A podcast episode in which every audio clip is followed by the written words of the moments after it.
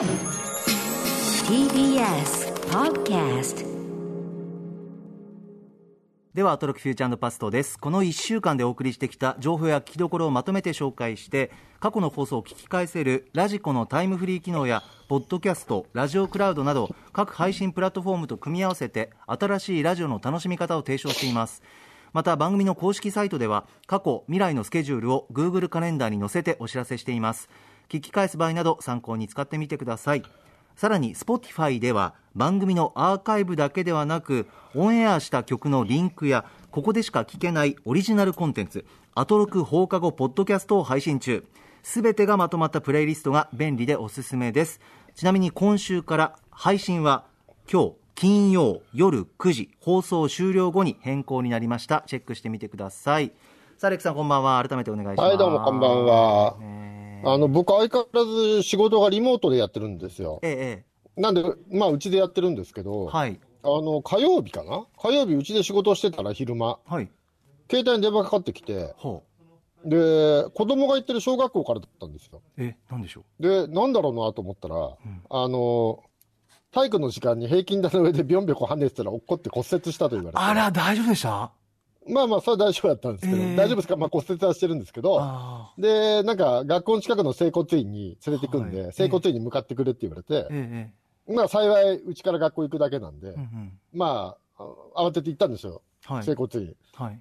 そしたら、まあ、骨はまあ、ひび入ってたんですけど、ええまあ、亀裂骨折ってやつだったんですけど、まあ、普通、骨折ってたら、はい。帰るじゃないですか、うちに。あはい学校から。もううちに下帰ります。帰りますよね。い。そしたら子供が、え昼前だったんですけど、どうしても給食が食べたいってごね出して、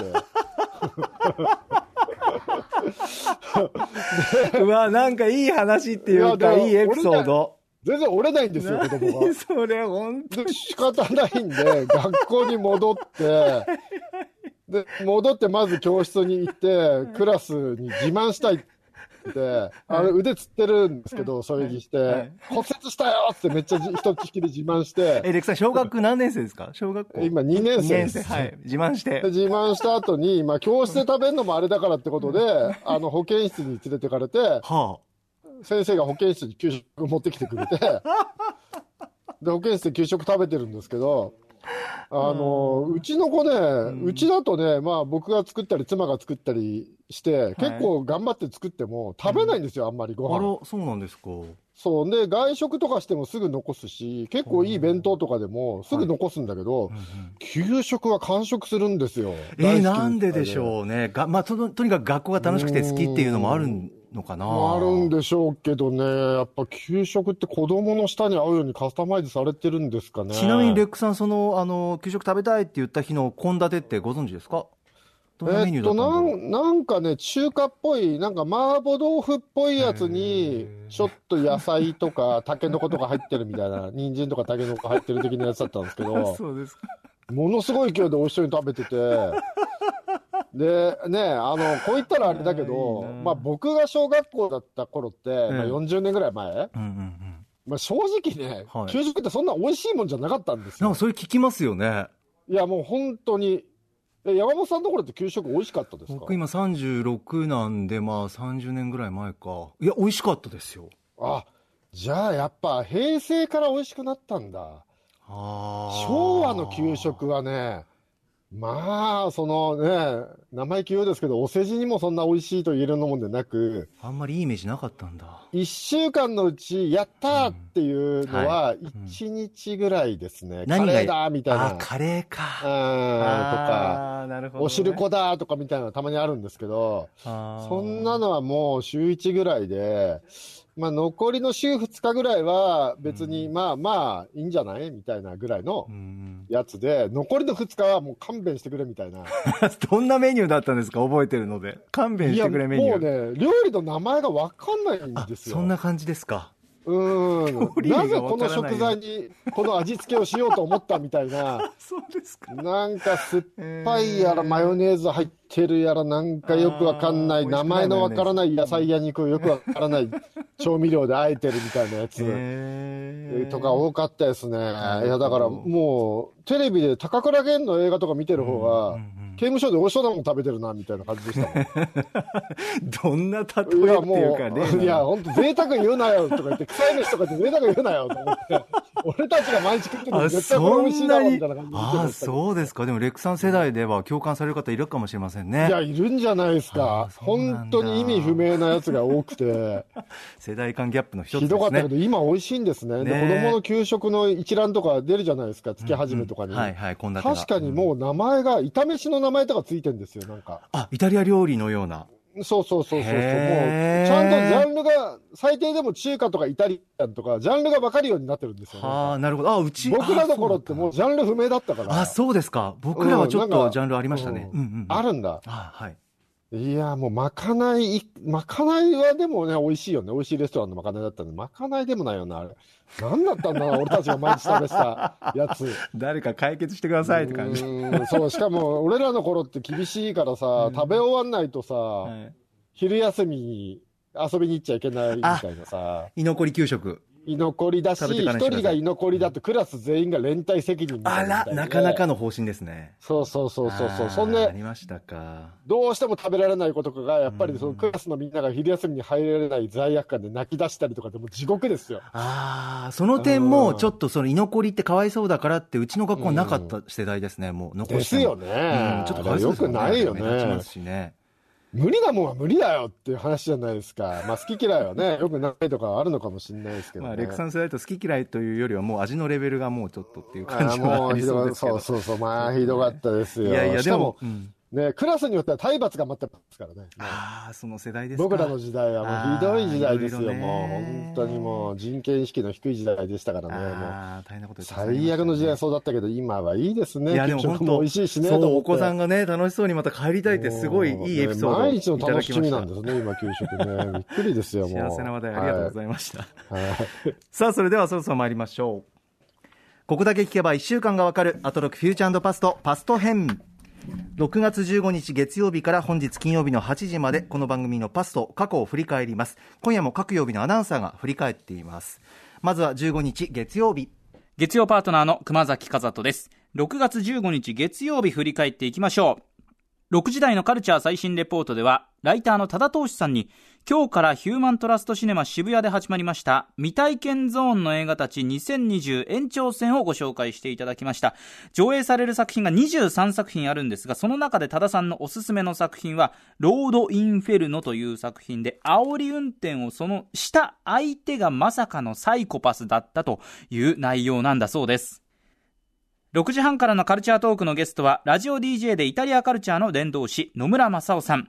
自宅で楽しめるおすすめのイタリア映画として、イタリアの元首相、シルビオ・ベルルスコーニをモデルにしたローロ、欲望のイタリア、そしてもう一本はネットフリックスで配信しているドキュメンタリー、マイウェイを紹介していただきました。7時からのライブダイレクトではシンガーソングライターでトラックメーカーのマムさんに車の中で収録をしたという取り下ろしライブ音源を披露していただきました。8時からの特集コーナービヨンドザカルチャーはコンピレーションアルバムがグラミー賞にノミネートされるなど世界で注目を集めつつある環境音楽について現代の環境音楽を追求したアルバム都市計画アーバンプランニングをリリースされました。岡田拓郎さんに解説をしていただきました。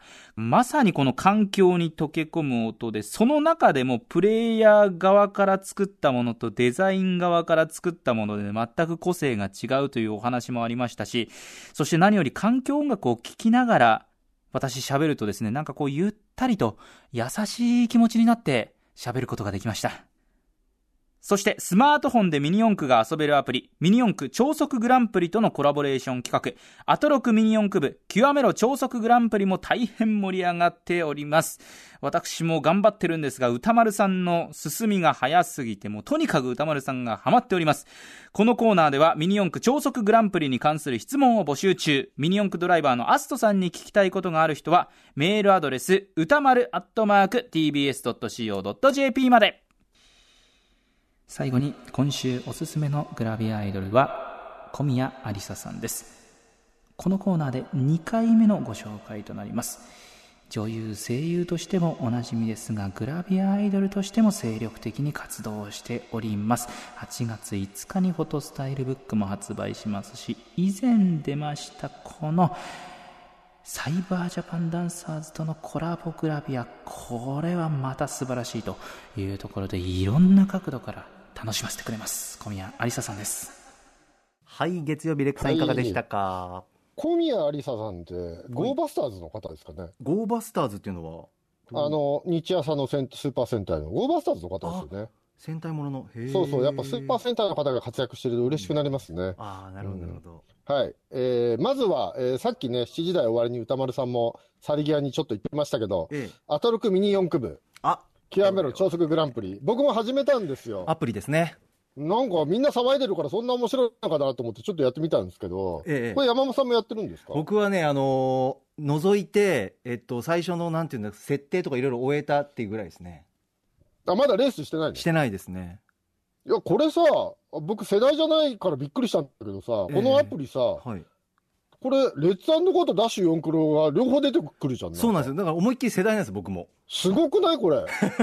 これ格闘ゲームでドラゴンボール対北斗の剣みたいな話だよね。ああなるほどなるほどそうですこれねすすごいよね。びっくりまずそれでびっくりしちゃって。あああのそう。いいですよ音とかなんかこうね臨場感みたいなのもありますし、これリアルタイムの世代の人にはたまんないんじゃないですか、これ。そうですね、ねあの本当、歌丸さんたちが開発してしてるレブチュレブチューンモーターとかトルクチューンモーターとか、ああいうパーツも本当にあのめちゃくちゃ買ってましたから、やってましたよね。僕今、うん、今腕前16、7ですかね。7ぐらいかな。16、7。17、腕前レベルっていうのがあって。ええええええ。27ぐらい。多分もう、箕輪田君とか歌丸さんとかはね、もう30とかいってるんだろうけどね。ああ、レクさんやってみた感じどうでしたか、おすすめですか、やっぱり。いや、だからセッティングを楽しむものっていう、多分ミニ四駆の今までこの番組でやってきた特集を聞く限り、かなり本質をついてるゲームなんだろうなっていう感じはしますね。もうセッティングが全てで、はい、早くすりゃいいってもんじゃないっていう。そうですね。早くするとコースアウトしちゃうんで。そうです、もうミニ四駆とはそういうものだなというのをそうな覚えてます。んですよ。そう。で、一応、あの、あの、ボディに穴開けて軽くしたりとか やりました、やりました。霧とか作って。で、でメッシュとか貼ってます。そうそうそう。あ、やってますか？あでー、ガチャ引いてなんかいいパーツね、手に入れなきゃいけないっていうのがあってね。はいえまあ、歌丸さんとかは多分ガチャ引きまくってんじゃないですか？え、それ課金とかっていうのはあるんですか？課金あるんですよ、ガチャあーですよ。いいパーツが当たる。なるほど。課金しなくてもコツコツやれば上に行けますか？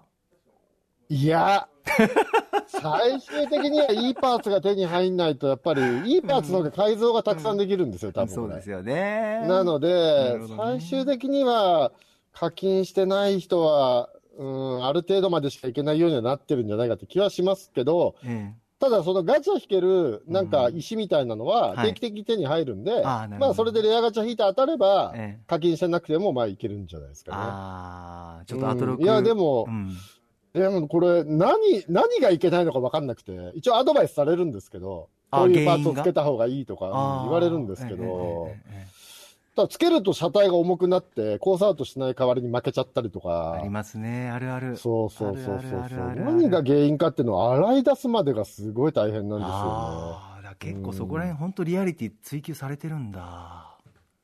そうなんですよ。ちょっとミニ四駆部アトロクでね、ちょっとレクさんも参加してみんなでやろうって宇多丸さんもおっしゃってたんで。ねえ、これでも、どんぐらい、どんぐらいなんだろう、みんなのレベルが。もうちょっと頑張ってからじゃないとな。そうなんですようんもうね。ちょっと自信がついてからのがいいな。ちょっと僕らこれ二人だけでちょっと強くなってっていうね、毎週月曜この会話をしてっていう感じもありかもしれない。さあ、それからはい Beyond the Culture メールいただいてます。はいえーラジオネーム地球最後のお父ちゃん。今週月曜日の環境音楽特集、本当に最高でした。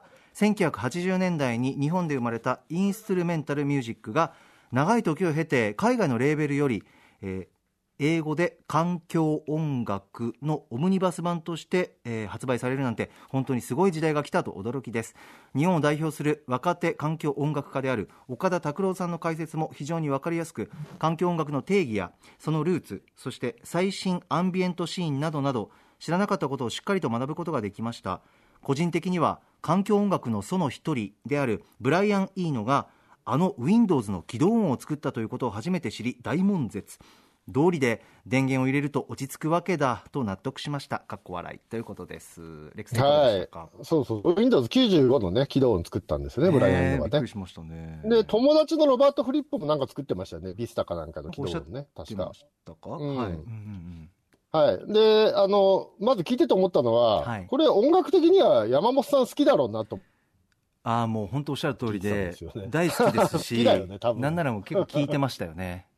だから、 Apple Music であなたにおすすめって言って結構出てきますよ。だから、ネイチャーサウンド。出てくるんだ。どんどん進められてます、はい。大好きであのね、昔はレコード屋さんに行くと、あの、環境音楽とニューエイジって一括りになってて、えそういうコーナーがあるんですよ。ええ環境音楽、ニューエイジってコーナーがあって、まあそこに並んでたようなジャンルの特集ですね。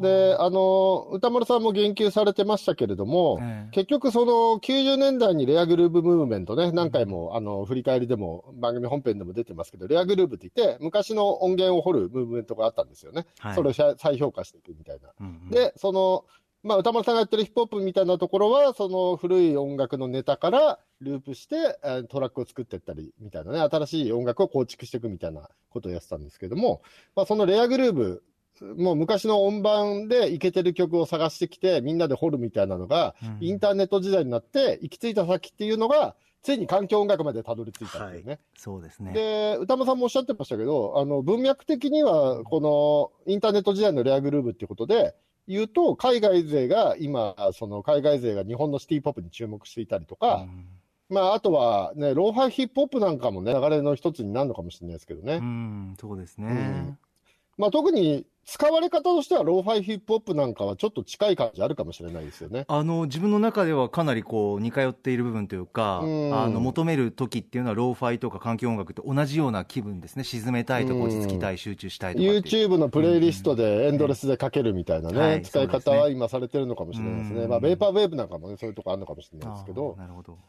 はい。っていう話とかもなかなか面白かったですけども。で、このニューエイジと環境音楽についてね、ご説明ありましたけど、これなかなかね、なかなかニューエイジっていう概念がね、説明しづらいんですよね、すごくね。そうですね。うん。音楽でいうニューエイジっていうのと、あのー精神世界でニューエイジって、重なる部分もあるけど、完全にイコールじゃないところがあって、うんうんうんで、まあ、音楽の方はね、ニューエイジって言っても、まあ、ああの特殊でかかってたような曲なんですけども、そのニューエイジってね、そのサイケデリックムーブメントが67年ぐらいのピークにね、盛り上がったんですけあど、あアメリカの西海岸で、うんまあ、主にサンフランシスコで。その時に、まあ、サイケデリックというのは幻覚剤のムーブメントなんで、LSD という。まあ、それの、あの、精神療法を研究してたね、ティモシー・リアリーっていうおじさんがいたんですけど、うんえええ。そのおっさんが、あのアル中の依存症とか治すのに LSD 使えるんじゃね？みたいな研究してて、まあ実際効果すごくあるらしいんですけえど、え自分でこうパクッと食ってみたら、あの、ものすごい、あの、宗教的な体験をしてしまい、ええ。あの、まあ、幻覚剤なんで、音を聞くと映像が見えたりみたいなことですよね。はあはまあ、みたいな、その共感覚を呼び起こされ、ものすごい精神、意識が拡張する体験っていうんですかね。あ。うんうんうん。まあ、ラブピースですよ。はあはあ。みたいな体験に触れてしまい、そこから意識拡張の研究にのめり込んじゃったりして、ええなんかサイデリックサイケデリックの伝道師みたいになっていくおじさんがいるんですけどああ、セイケデリック音音楽のそう音なんですよ。はあはあはあ音音楽じゃないです、音楽じゃないです。あの、か音楽じゃなくて、その概念として意識を拡張するんだみたいな。すごい話だだから、スピリチュアル方向みたいな オカル、オカルトとも結びつきやすいんですけどみたいな方向に行っちゃったおじさんがいて、ええええまあ、その人のイメージがあるから、ニューエイジっていうと、ちょっと親ってイメージはあるはあるんあですよ、ね。そういうことになってくるわけですね。なるほど。そうそう。ただ、音楽のニューエイジも、だから、その、あの、アジアのね、精神世界うん、禅とかそっちの方とか、あまあ、日本だと禅とか、うん。まあ、インドの方のね、何かものとかを西洋の方がなんか体験したりして意識を拡張するみたいなことと、結構結びついてるところもあるんですよ、ニューエイジミュージックって。いろんなな枝葉が。そうそうそう。で、そのニューエニューエイジミュージックがそういう感じのものなんだけど、音楽的にはやってみたら環境音楽とすごく近かったっていうのでレコード屋さんでは同じコーナーに置かれちゃってたみたいなのはあ。はあはあなるほど。感じでね。そう感じで目的は違う音楽なんだけど、作ってみたら、あれ大体一緒じゃねみたいな。環境音楽としても使えるんじゃね？ニューエイジみたいなとこはあったっていうか。でもニューエイジって、はいまあこれ、あんまりね、皆さん言及しないですけど、わかりやすく言うと、そのティモシー・リアリーがやってた意識の拡張の方のニューエイジって、一番メジャーなもので言うと、まあその後ね、一般的にどんどんイメージが拡散していったんですけど、一番身近、皆さんに身近なところで言うと、機動戦士ガンダムのニュータイプって完全にニューエイジ思想なんですよ、あれ。ニューエイジ思想。ニューエイジ。だから意識を拡張するっていうことなんですよ、あれ。そう。で、そうなんだ。多分富の音体に聞いたら怒りそうだから、多分図星なんだけど、誰も意外と聞かないんですよね。はあ。やっぱ富の音体も、ティモシー・リアリーにかぶれてたとかって、多分、え言いたくないじゃないですか。ご自分からはおっしゃらないんですよね。富の音体ニュータイプってニューエイジの影響なんだって絶対言わないんですけどいや、これどう考えてもニューエイジだよなっていう感じあるんですよね、ニュータイプって。で、あの、最後の方で完全にニュータイプとして覚醒したアムロとララのシーンとかで、ねあの、こう、ザバーンとこう、海がね、宇宙空間に出てきたり、幻覚みたいなのが見えたりするのも、なんかもう完全にサイケデリックな影響も感じ取れるし、イデオンのラストとかもね、かなりそういう感じがあるんでね。これ誰か、誰かインタビューで富野さんに、ティモシー・リアリーとかお好きだったんですか？って 聞いてほしいなと思う。あえーまあ、ものすごい怒られる可能性はありますけどね。あ、もう次へ行けっていう、ニューエイジの話ばっかりしてる場合じゃない。いえいあ、でもそうそう、今度でもニューエイジの本なんか出るんですよね。ーあ。ニューエイジミュージジック、ミュージックの方ね。この意識の拡張の方じゃなくて、ニューエイジのミュージックに、あの、視点をこう当てた本が確か今度出るんで、あの、ちょっとニューエイジとか環境音楽とかはね、ちょっとじっくりもうちょっと聞きたい感じもしますよね。はい。このビヨンドザカルチャー、えっ、と、音楽流れますね。 radiko のタイムフリーで、えー聞いてみてください。さらに、えー今週の Spotify 限定コンテンツ、アトロク放課後ポッドキャストは、アトロククルーのリモート雑談シリーズをこの後、夜9時から配信です。今回は、えー新しいディレクター、保坂 D との、あ保坂 D の参戦と、歌丸さんの貴重な地元トーク、えーそれからアトロククルーが最近見たもの、読んだものについてお送りします。ポストイット、はい、はい。えっと、レックさん、メモ書きなんですけど、ちょっと情報入りまして、えーミニ四駆のアプリ、えー歌丸さんは課金していない by 本人からということです。うるせえな。一じゃあ、周した。じゃあ参加しろよって思うんですよね。お時間来たんで続いてまいりましょう。16日火曜日です。火曜パートナーの宇垣美里です。マブリン見てると、やっぱり拳が一番強いなって気持ちになって、今めっちゃ鍛えてます。強くなりたいです。6時最初のコーナーカルチャー最新レポートは、先日東京の有明にオープンした世界最大の屋内型ミニチュアテーマパーク、スモールワールズ東京についてお話を伺いました。そして6時半からのカルチャートークは、音楽ライターの渡辺志保さんに今アメリカで起きているブラックライブズマター運動について音楽とともに解説していただきました。7時からのライブダイレクトは番組2度目の登場、4人組バンドウォンクの2人編成でのスタジオライブをお届けしました。そして8時からの特集コーナービヨンドザカルチャーは、じゃじゃじゃじゃーんは運命じゃなかった。その時運命は作られた特集。今年生誕250年を迎える偉大なる作曲家、ベートーベン。耳の病にかかりながらもその苦難を乗り越え、運命や大工を作曲したというドラマチックなエピソードは、小学生から大人まで広く知られていますが、実はそれちょっとというかかなり怪しいんです。ということで、ゲストに音楽史上最大のスキャンダル、会話帳改ざん事件の全貌に迫った話題のノンフィクション、ベートーベン捏造、名プロデューサーは嘘をつくの作者、ライターの影原志保さんをお迎えし、研究者や熱心なクラシックファンの間では知られていたという、シンドラーの会話帳と改ざん事件の真相について詳しく解説していただきました。だ、騙された。私、最後絶対人死んだろって感じのズドンバーンな情緒爆発愛重めな曲大好きで、なのでベートーベンの曲もめちゃくちゃたくさん大層好んで弾いてたんです。テンペストとか、シェイクスピアを読めってベートーベンが言ったって言うからちゃんと読んだのに、シンドラーの嘘なのかよ。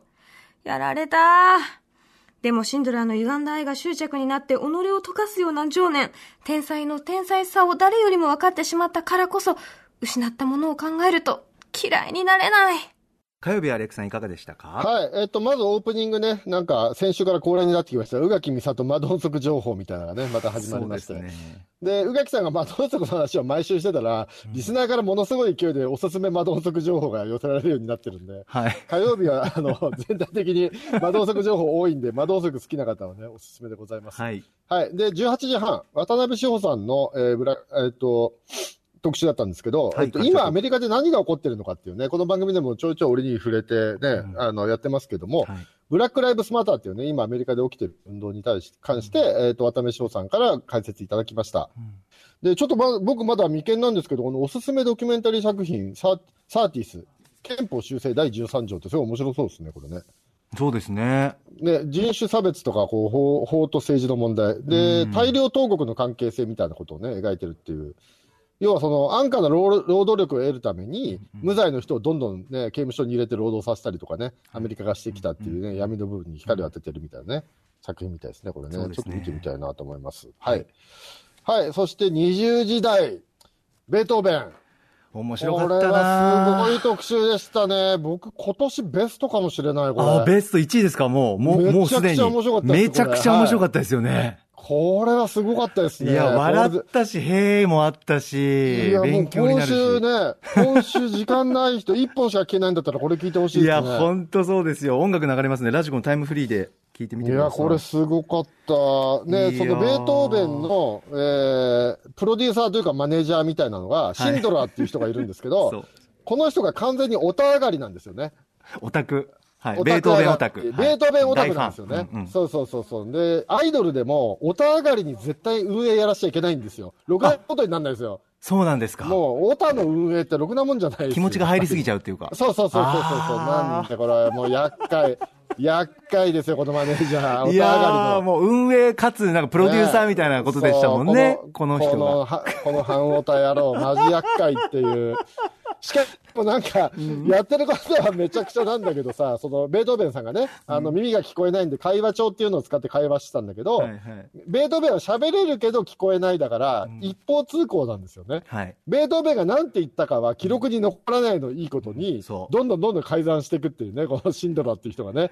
で、ベートーベンを尊敬するあまり、ベートーベンを聖人君主としてね、世の中に残して、残したいっていう愛情が強すぎて、そうなんですどんどん改ざんに手を染めていくっていいうや、ね。だからこれ絶妙なのが、この、なんていうんですかね、その、やってることは良くないことなんだけれども、うんえっと、ピュアすぎて、もうマニアすぎて、ファンすぎてっていうところで、ちょっと憎みきれないところ。ちょっとっていうか、俺すごい好きになっちゃいますよ、シンドラーさん。シンドラーああ、そうですか、レクさんいやね。やっぱりそれは、専門家の音楽史を研究して人たちから見れば迷惑千番だと思いますけど、ええお話として聞いてる分には、愛すべき人だなっていうか、まあ、ね、好きすぎだろっていう。そうですね。しかもこの人が一生懸命ベートーベンをクリーンなイメージにしようとしてるんだけども本当。うんうんうんうん、実際のベートーベンがどういう人かだっていうと、結構なクソ野郎っていうそうなかん、ですよね。ひどいですよね、ベートーベン。だからシンドラーさんが何とかしなかったら、うん。もうベートーベンダダ漏れで、本当のベートーベンが分かってたら、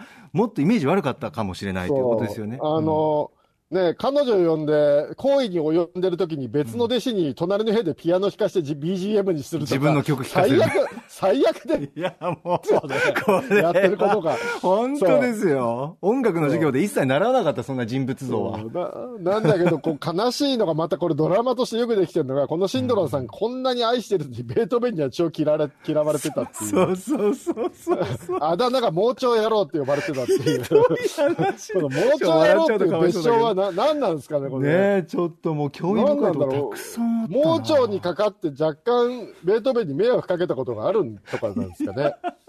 あの、明日のジョーでね、マンモス西がうどん野郎って呼ばれてましたけど、あそういう感じのベ、うんなんですかね。あの、減量中に深夜抜け出してかうどん食ってたんですよ。ああ、それきっかけなるほど、なるほど。半毛人も抜け出して。で、ジョーが、ジョーがなんかこいつ体重おかしいなと思ってつけつけてたら、屋台でうどん食ってて、ぶち切れたジョーが、このうどんやろうって言ってぶん殴って、鼻からうどん出して伸びるんですよ。いや、死んだら盲腸野郎はそうなんだろうな。盲腸野郎って何なんおですか、ね、腹痛い時があったのかもしれないなうん。これでも完全に現代だって吉田剛案件だなと思って聞いてましたね。吉田剛がたまたまね、過去のことにはそこまで興味ないから掘ってないけど、これ、ええ今リアルタイムで行われてたら吉田剛夢中でしょうね。あ、ベートーベンに夢中。ねなるほどね。ベートーベンっていうかシンドラー。シンドラーに。かなと思って。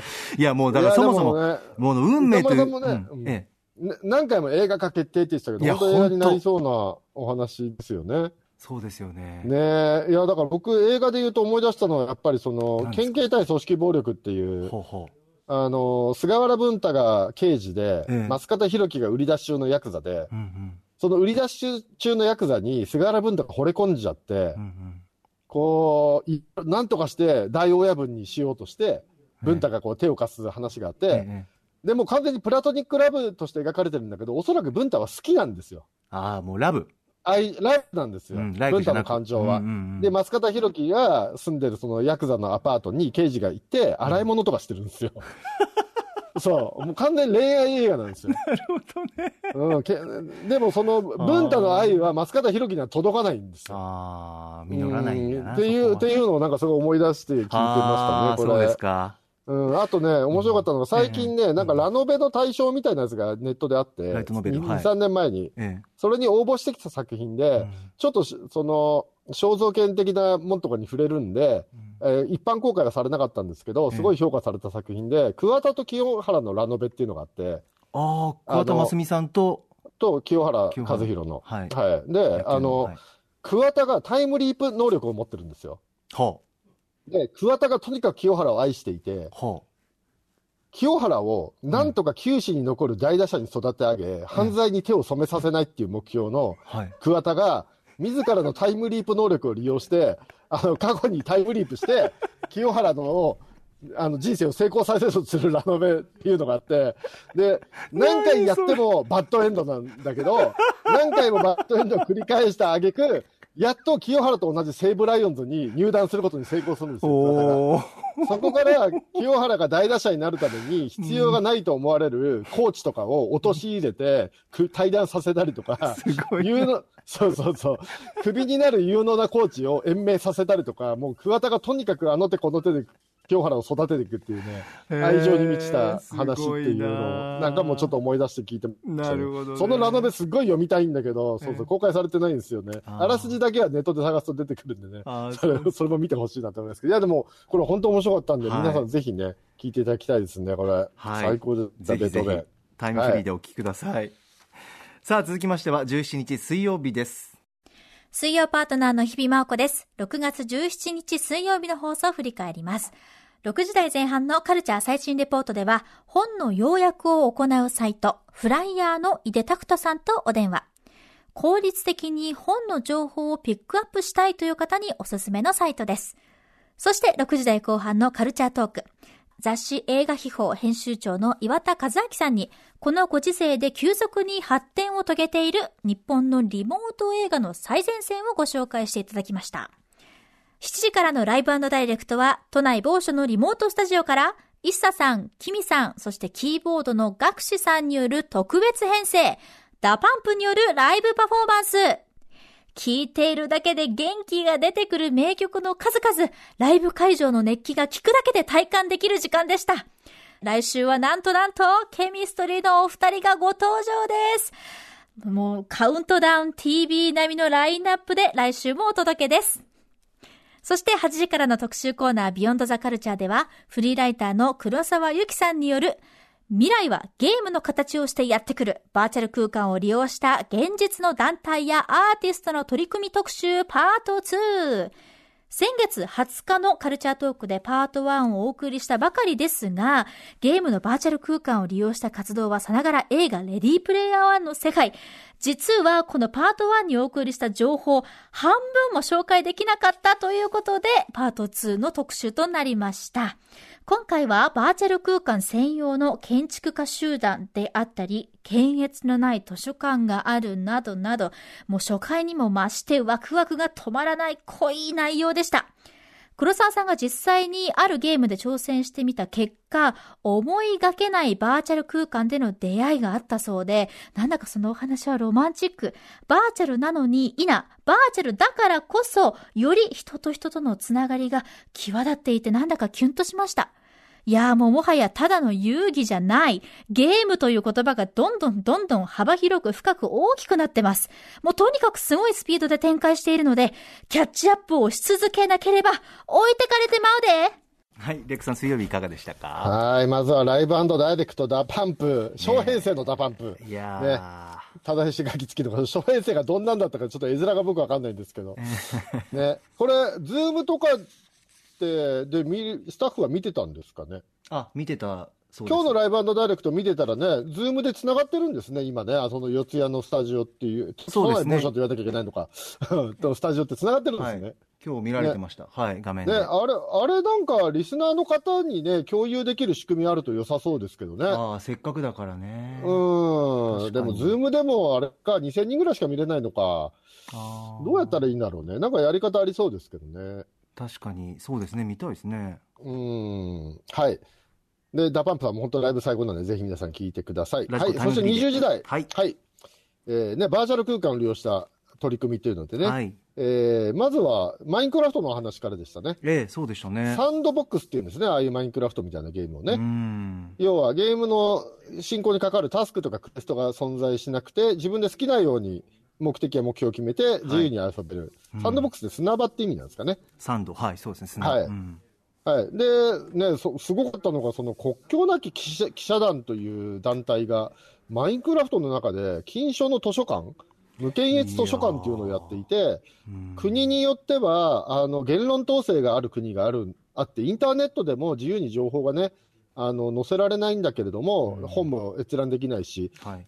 マインクラフトの世界には検閲がないから、そこに図書館を作ったっていうのは、これすごい話ですね。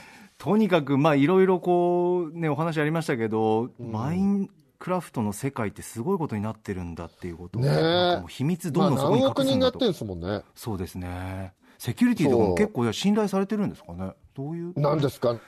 すごいでな、図書館作ってるのも、なんかブブロックワークスっていうマイクラの世界の建築屋さんみたいなね、はいはい。はいいるんです人よね。たちがものすごい立派な建築を作っているっていう。うん。ビジネスになってるっていう。ねえ、っていうのがもう話が、マインクラフトそんなすごいんだと思って、確かにね、うちの子供の、あの、近所の子供で、ええ。同じクラスの子がいるんですけど、はい。マインクラフトの、なんだろう、あれ、塾。え？塾なのか教室なのか通ってますよ。あ、そうですか。そうそうそう。今、子供たちマインクラフト塾みたいなとこ行ってるんですよ。はあ。なんかね、教育上いいいいみたいなことになってるっぽいんですよ、今。へえ、ちょっと僕やったことがなくてすいません。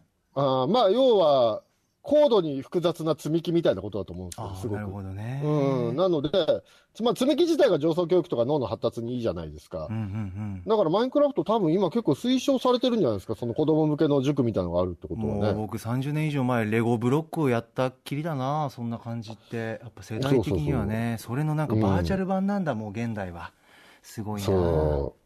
いや、マインクラフトちょっとね、俺もなんか興味あるんだけど、発展しないんですよね。うん。ネットとかで見るようなすごい建築物作るのってこれ何十日かかるんだって、何ヶ月かかるんだって話で、ちょっとやってみたんだけど、ええあの、本当に粗末な積み木みたいなものしか作れないんですよ、ああでもやり込んで本当本格的に学ぶとバッチリできるっていうそこのなんか。時間は相当かかるんだと思いますけどね。なるほどうーん。まあ、あとはね、あの、時代のあだ花としてね、消えたセカンドライフうん。の話がね、後半はありましたけど、ね。セカンドライフって、今でも80万人ぐらいやってる時ってちょっとびっくりしたんですけど、まだやってる人いるんだって。ね。はい、なんかね、なんか今で言うとオンラインサロンビジネスとかにはまっちゃいそうな人たちが騒いでたものっていう印象がすごいありますけどね。ああなるほど、うん、なんかすごい、ちょっと軽薄なものっていう感じでしたけどね、うんうんうんうん当時からセカンドライフ。あもう次へ行けと。はい。木曜す日、いませんね、カンペ出てました。はいえー続いては18日木曜日です。木曜パートナーのうないりさです。6月18日木曜日、振り返ってまいります。まず、6時台前半のカルチャー最新レポートは、東京丸の内にある三菱一号館美術館の最新状況について伺いました。2月に開催していた画家が見た子供展がついに再開したということでよかったです。あの、ただまだですね、日時指定チケットを購入しないとその日に入れないということなので、ぜひ皆さん事前に購入してください。続きまして、6時台後半のカルチャートークは、人呼んでプロ野球志望遊戯こと、ライターの中溝康隆さんに、辰則2020ずんのこ談話、もういくつ寝ると開幕編というテーマで、巨人原辰徳監督の最新情報を伺いました。いやー、野球ファンは本当に待っていたプロ野球開幕、ついに今日迎えたわけですけれどもね。いやー、原監督は今日何を語っているのか、そこ注目したいと思います。さらにですね、巨人の4番のあの選手が実は鼻毛の処理が甘めというね、面白い情報も今日、あの、伺いまして、すごいですね、中溝さんのその、プロ野球あまり詳しくない人も、こう、親しみを感じながら、こう、興味を持つことができる、その切り口というのは非常に面白いと思いました。またよろしくお願いします。7時からのライブダイレクトは22歳のシンガーソングライター、信濃八重さんにお越しいただきました。自身の経験を赤裸々に綴り、ミュージックビデオが TikTok で7万いいねもついた話題の楽曲、16歳を披露してくれました。あの、信濃さんの楽曲を聴いていてですね、何ですか、親の罪、大人の罪って重いなって思いながら、うーん、しみじみ聞いてしまいました。なんか私ももう大人ですけど、いつか親になる日が来たら、なんか子供にこんな思いさせちゃいけないなとも思いましたし、なんかこうね、胸をギュッと掴まれるような楽曲でした。皆さんもぜひタイムフリーで聴いてみてください。続いて、8時からの特集コーナー、ビヨンドザカルチャーは、ゲームジャーナリストジニさんによる、プレイステーション5とアンリアルエンジン5、二つの新技術が描き出すゲームの未来とは特集というタイトルでお送りしましたが、いやー、本当にこのタイトル通り未来が見えましたね。その二つの技術、プレイステーション5とアンリアルエンジンが、その目指してる、その志っていうのが非常にジニさんのお話で伝わってきました。例えば今人気のジャンルで言えばそのオープンワールドゲームだったり、歌丸さんはタコツボ化しているんじゃないかっていう話を番組内でもされてましたけど、そのタコツボ化を防ぐためにも、もっともっと開けたゲーム開発を提供するために、この PS5 とアンリアルエンジン5が立ち上がったんだなっていうのが非常に伝わってきましたし、いやー、発売楽しみですね。28タイトル。聞いたこともないようなインディーっぽいゲームのタイトルがたくさんあるのもそういうことなんだっていうのがジニさんのお話でも分かりましたので、ぜひ皆さんもこれを機にゲームの世界に身を投げてみてはいかがでしょうか。私が一番楽しみにしてるのはもちろんバイオハザードビレッジ、バイオハザードの新作と、あと、バイオハザードシリーズ生みの親の三上真司さんがプロデュースする、あの、ジリさんも触れてましたけど、ゴーストワイヤー東京。これ、東京舞台ですからね、渋谷の映像なんかが映ってましたけど、楽しみですね。ということで、木曜日でしたはい、レクさんいかがでしたか？はい、えーまずは18時半ね、もう恒例というかね、もう定期的にね、定点観測という感じの中水康隆さん、プロ野球志望遊戯、はいえーさんの、えー、辰徳から学ぶシリーズね、また笑いましたよ、今回も。はい。まあ、これもね、ちょっと時間がないんで、見出しだけ言っときますね。えええー辰徳ついにミニ聖徳太子化。辰徳嵐を呼ぶ SNS。カラオケは1年に4曲まで。まあ、えーえーという3本立てという感じですのでね、えー気になった方はぜひ聞いてみてください。白かったね。何を学ぶんだよって感じだけどね。いや、面白いんだけど別に学ぶことねえだろ、これ本当そうですね。ああ、本当聞いてほしい、これ。はい、まあ、とりあえずね、あの、最低でも月に1回はね、中溝さんから辰徳情報おを聞きたい待ちしてますす。。はい、おかわりおかわり。はいはい、えーそして20時代、えーね、PS5 時代到来、未来のゲームの話をしようということなんですけども、まあ PS5 が発表されまして、えまあグラフィックが良くなるのはもう今や当たり前だと。えはい。で、絵絵がね、リアルになるのも当たり前だし、驚きはない。まあそもそもがゲームの絵がリアルになったところで、たうん普段我々が映画館で見てる映画の CG に比べたらやっぱ劣るわけでまあもうリアルになったところでなんですよ。うんうんうん、それはやっぱり、そのね、あ六角大王みたいなポリゴンが滑らかになったとかほどのね、劇的な進化は今ないですから、うんうんもうグラフィックじゃないんですよね。ええええなんだけども、なぜじゃあ PS5 にすごく、えー、12さんが期待したかというお話でしたね。はい。はい。で、まあ、対策ゲームがね、似たり寄ったりになって、こう、どうし、どうしてつまんなくなっていくのかとかね、そういう話もありました。はい。はい。で、巨額の制作費を回収するためにね、どうしても最大公約数的な内容になってって同じような内容になりがちとかみたいなうんお話もあってねう。んうん。で、なんか肝になってるのが、その PS5 のね、あの、志として、インディーゲームみたいなものにもすごく期待してるって話もあるんだけど、えそれだけじゃなくてね、この何度も出てきたアンリアルエンジン5っていうえはい、ものの解説が、。はい。すごく、すごい長文解説があって、詳しく解説されてたんですけどえええええ、えちょっと僕、ね半分も理解できなかったんですけど。私も、あの、これ難しいですあよね。ーと思いながら、ちょっと。かなり専門的な話でしたけうど、まあでもこのアンリアルエンジンを使うと、ええゲーム開発がすごく楽になって、あの、クリエイターはゲーム自体を作ることに集中できる。システムをもう作らないでいいんだっていうところがやっぱ大きいみたいですよね。で、マルチプラットフォームにもすごく対応させやすいっていうのが大きいみたいで、うんやっぱり今、こう、開発コストがすごくね、グラフィックも良くなったりしてかかるから、マルチプラットフォームじゃないとペイできないんですよね、なかなかね。うん、1個のプラットフォームだけだとね、売り上げもたかが知れてるんで、うんうんうんだからフォートナイトみたいな形がね、一番理想的なんでしょうけどね。あー。まあ、みたいなお話があって、いや、でもなんかこのゲームのタコツボ化って話聞いてると、なんか CG、CG のタコツボ化みたいなものとも近いなと思って、CG もう結局、リアルを目指すっていう話ばっかりに今、方向がなっちゃってて、ええ。で、ゲームなんかでももともとその、映像的には、例えば今でもパックマンの映像とか見ると、ちょっとおっていうのがあるじゃないですか。黒バックにこおっていう加工してる。ええデザイン、デザインとして素敵だっていう。はい、そうですね。あります、あります。そうなんですよ。で、リアルなうんものにしていくと、デザイン的な良さってないんですよ、別にそこにはただの映画みたいな絵だから。なるほど。そう、だからその簡素化していったりデザインしていくっていう方向の進化っていう方が、たまにそういうゲームも出ますけど、どうしてもなくなっちゃってたりとか、映画でもやっぱりトロンっていう映画がね、うん。そのゲームのイメージをまんま映像化して、CG の未来ってどうなるんだろうと思ってワクワクしてたら、結局ね、CG ってリアルなトカゲ作ったり、ね、戦艦作ったりみたいなことになっちゃって、煙作ったりとかね、みたいばっかりで。そうなんですよ。なんかそうじゃなかかった CG の未来ってん、80年代前半までは結構みんな夢見てたはずなのに、どうしてもリアル方向の方に寄ってっちゃってるのとかが、まあゲームの方とかでも起きてるのかなって気もしますよね。はい。まあそろそろってカンペが出てますね。あそうそうカンペが出てはい。はい。ビヨンドザカルチャーもぜひお聞きください。えー以上ここまでアトロクフューチャーパストパスト編でした。この後来週1週間のアトロクの予定をまとめてお伝えします。では来週1週間のアフターシックスジャンクションの予定一気にお知らせします。まずは6月22日月曜日。6時半のカルチャートークはプロ書評家プロインタビュアーの吉田豪さんが登場。7時からのライブコーナーラッパーのマッサンさんとおプロデューサーの中村博さんの2人による新ユニットノーワン8時からのビヨンドザカルチャーはノーナリーブス西寺郷太さんによる月1ポップミュージック誌解説企画。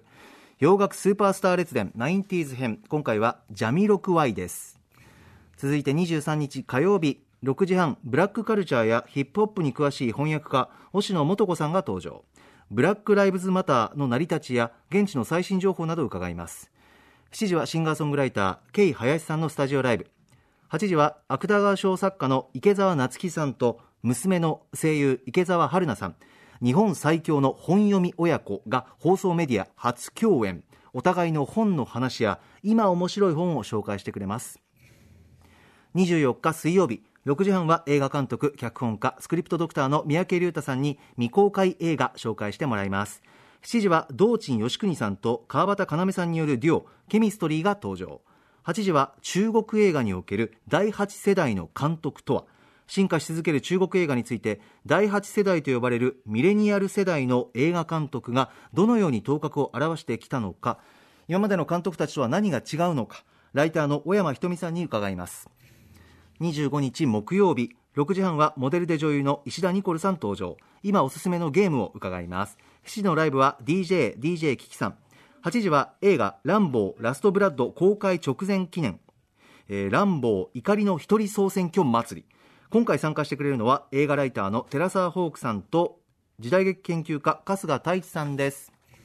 そして26日金曜日6時半から最新映画を評論するムービーウォッチメン。今回は、えーストーリーオブマイライフ私の若草物語です。はいということでレックさん来週いかがですか？レックさんあれ？あレックさんが今音声つながってないような感じですかね。あちょっとマイクつながってないというあこんなことも起きてしまうということですよね。リモートですのでちょっと聞こえてないようで、えー皆さん来週のラインナップいかがでしょうか？えー恒例の吉田剛さん、それからノーナリーブス西寺豪太さん、えーも登場するということなんですけれども、今、レックさんがちょっと慌ててらっしゃいますが、画面越しで、顔は見えてますけれども、音声がちょっと来てないということですね。えー来週は他にも、ケミストリーの皆さん登場しますし、ランボー一人総選挙祭り、こちらにもご注目ください。ちょっと最後、レクさんとお話できなかったということで、すいません。レクさんありがとうございました。また来週え